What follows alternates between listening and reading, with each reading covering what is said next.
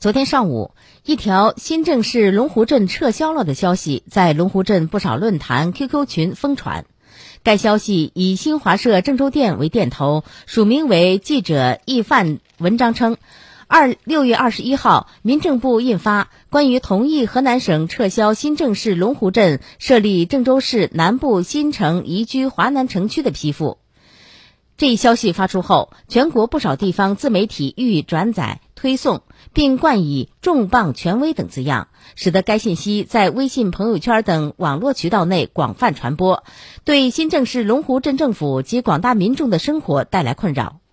郑州市网信办相关负责人表示，这些微信公众号冒用新华社电头和记者，蓄意推高房价，性质恶劣。新华社河南分社已向市网信办、市公安局举报，要求依法严肃惩处。郑州市网信办已依法对郑州三六五淘房、云房内参、中原楼市三个微信公众号进行约谈，下一步将会同市公安局网监部门和新闻出版管理部门予以依法查处，并做进一步处理。